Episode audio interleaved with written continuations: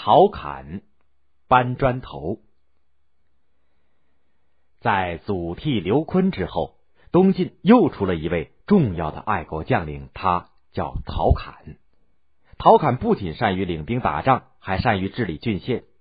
他为官清正廉洁、勤政爱民，受到百姓的爱戴。陶侃从小就没了父亲，自幼由母亲抚养成人。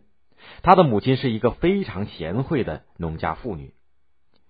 有一回，在县里当小吏的陶侃把公家分的鱼托人带回家，但是呢，陶母却动都不动，把原物退回。他写信责备陶侃：“鱼是公家分的，但是我并不想用你的公物来侍奉我，这样反而会增加我的忧虑。”母亲的贤德对陶侃的影响非常大。陶侃后来当官，干出了政绩，一升再升，做了武昌太守。在任太守的时候，他曾经多次率军跟随当时的征西大将军王敦出征，屡立战功，显示了卓越的军事才能，名气越来越大。但是也因此引起了王敦的猜疑，把他调任广州当刺史。当时的广州还非常偏僻，陶侃调到广州以后呢，实际上是降了职。陶侃到了广州，但是他并没有消沉下去。他每天都坚持把一百块砖头从屋里搬到屋外，到了晚上再把砖头搬回屋里。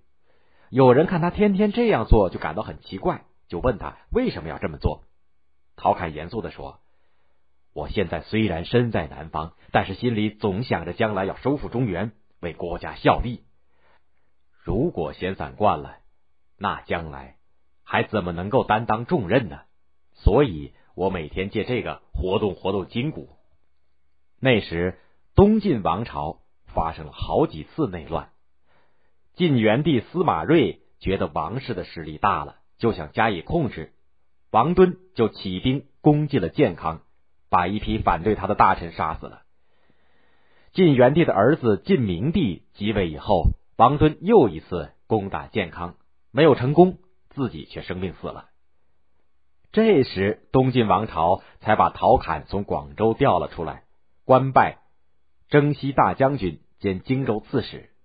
荆州的老百姓听说荆州又要来大官了，议论纷纷。但是，当得知是先前的武昌太守陶侃的时候，都高兴的互相庆贺。陶侃虽然做了大官，但是他仍然处处小心谨慎，衙门里大大小小的事情，他都要亲自过问，认真检查，丝毫。不敢放松，他对下属要求的非常严格。有一次，一个随从因为喝酒赌博误了公事，陶侃知道以后非常生气，命人收缴了酒具和赌具，通通的扔到了江里，还把那个随从鞭打了一顿。从这以后，大家都吓得不敢再喝酒赌博了。他常常对部下说：“夏朝的时候，大禹是圣人。”他还爱惜光阴，努力做事。治水时，三过家门都不回去看一眼。像我们这种普通人，论智慧能力，都跟禹差得很远，更应该珍惜时间。怎么能够贪图安逸，不思进取呢？有一回，陶侃外出巡视，看见一个过路人在田间，随手就摘了一把还没有成熟的稻穗，拿在手里把玩。陶侃就厉声的问道：“你拔这些稻子做什么用？”那个过路人说：“没什么用，顺手拔一点玩玩。”陶侃一听，火冒三丈，他命令士兵把那个人捆绑起来，狠狠的鞭打了一顿。老百姓听说陶侃这么爱护庄稼，种田的劲头也就更大了。荆州地处长江的边上，官府经常在这里造船，留下了许多木屑和竹头。照着过去的做法。不是扫完了了事，就是点火烧掉。陶侃却命人把这些东西收拾起来，藏在仓库里。人们见了，不懂得他为什么要这么做，也不敢问。后来冬天下了大雪，雪在官府的大厅前积了很厚的一层，路面又湿又滑，不好走。陶侃就让人把仓库里的木屑拿出来铺路，这样人们走路的时候就不会滑倒了。还有一次。东晋水军造了一批战船，缺少竹钉。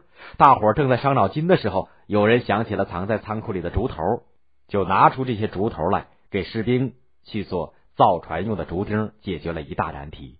人们也就更加佩服陶侃考虑问题的细致周到了。公元三二七年，溧阳守将苏峻发动叛乱，不久攻进京城建康，举国震惊。陶侃兴兵去讨伐，经过多次的苦战，平定了苏区的叛乱，挽救了东晋王朝。